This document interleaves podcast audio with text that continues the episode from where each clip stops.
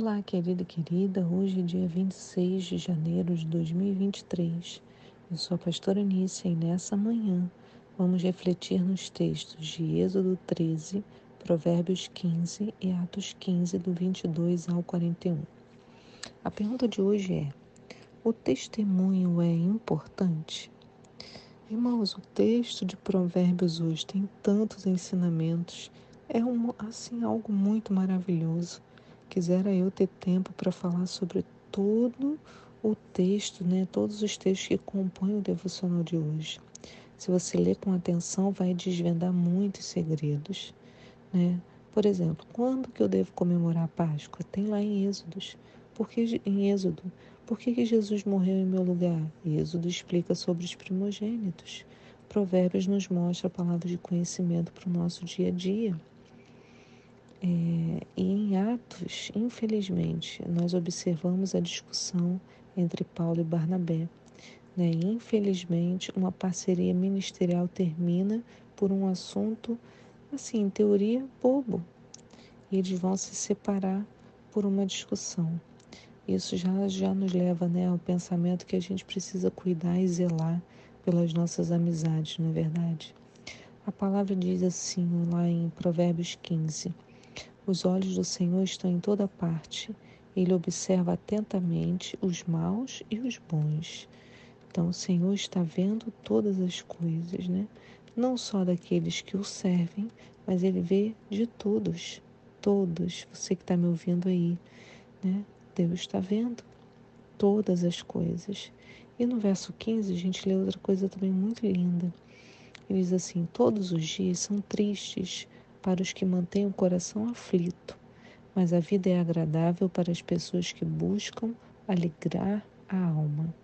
Não é lindo, irmãos? Será que nós temos buscado alegrar a nossa alma ou nós vivemos apenas em amargura? Você é uma pessoa amarga, né?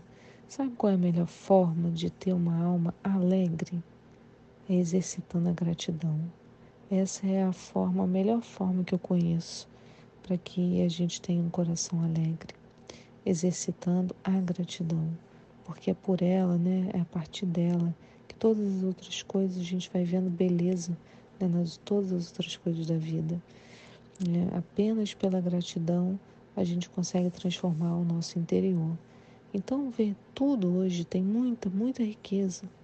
Eu quero falar sobre o poder do testemunho, porque lá em Êxodo 13 diz assim: Naquele dia, assim falarás a teu filho: Eis que Yahvé fez por mim, eis o que o Yahvé, o que o Senhor fez por mim quando saí do Egito. E será como sinal da tua mão, um memorial entre os teus olhos, para que a lei do Senhor esteja na tua boca, pois o Senhor me tirou, te tirou do Egito com um braço forte. Então Moisés deixa bem claro que devemos estabelecer no nosso cotidiano o testemunho, né?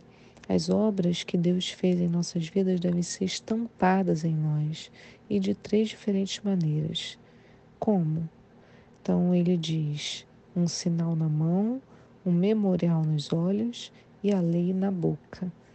Como assim? Então, vamos lá, né? Sinal na mão, memorial nos olhos e a lei na boca. Então, Deus estabeleceu sua obra redentora.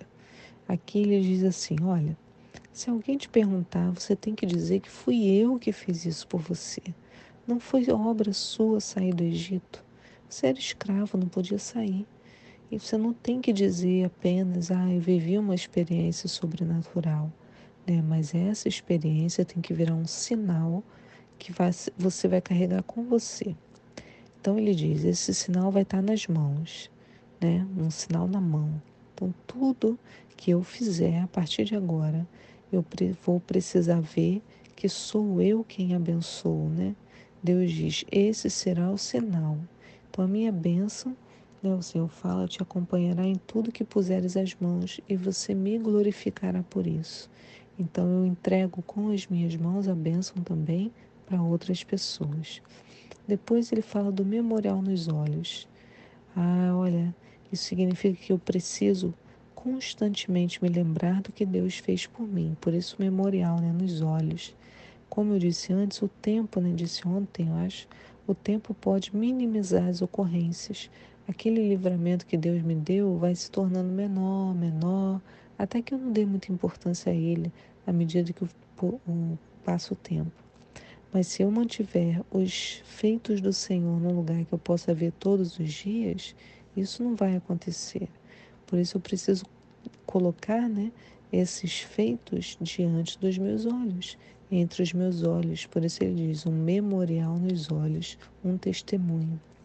E por fim, quando essas duas coisas acontecerem, né, o sinal na mão e memorial nos olhos, é, a lei do Senhor se manifesta na minha boca, em tudo que eu falar, e para todos com quem eu conversar ficará claro o meu testemunho. Algo poderoso aconteceu na minha vida e foi ao meu encontro com e foi o meu encontro com o Senhor, o dia em que ele me libertou do Egito. Todos nós estávamos no Egito e o Senhor veio para todos nós. Então, assim como era para ensinar as crianças, eu apresentarei a todos o dia da minha libertação. Então, aqui o Senhor está falando para ensinar os filhos e a gente estende isso né, para ensinar para aqueles que estão ao nosso redor. Você entende? Muita gente se envergonha do passado e prefere não testemunhar o que aconteceu ou o que tem acontecido. Mas deixe-me te dizer uma coisa: podemos aprender com a vida de Paulo, porque Paulo tinha muito do que se envergonhar. É, reflita só sobre o que ele diz no texto de 1 Coríntios 15, no verso 9. Paulo fala: Pois eu sou o menor dos apóstolos, nem mereço ser chamado apóstolo, porquanto persegui a igreja de Deus, mas pela graça de Deus sou o que eu sou, e a sua graça para comigo não foi inútil, antes trabalhei. Então eu destaco né, no texto: sou o que sou, porque está mais do que na hora de assumirmos quem somos, com o nosso passado, as nossas imperfeições ou doenças e assumir para quê? Para seguir em frente. Paulo aqui diz assim: pela graça de Deus, eu sou o que sou, mas eu não desperdicei a graça dele. Eu adoro esse texto. Pelo contrário, transformei a misericórdia em testemunho de poder, que me fez produzir bem em tudo que coloquei a mão, né, que aprendi a manter diante de mim para que eu não esquecesse e que se frutificou em, é, em Sua palavra, né? Então, eu transformo a misericórdia no testemunho de poder. Para que a palavra fique nos meus lábios, para onde quer que eu vá. Essa é uma lição maravilhosa, não é? Mãos, olho e boca. Sou o que sou, mas não desperdiço a graça. É isso que Paulo fala. Então você já parou para pensar por que Deus ao libertar o povo, levou pelo caminho mais longo até a terra? Você pode falar, é, foi por causa da desobediência deles e tal. E sim, mas isso foi depois. Logo na partida, Deus também escolheu uma rota alternativa para o escape. E a Bíblia explica o porquê.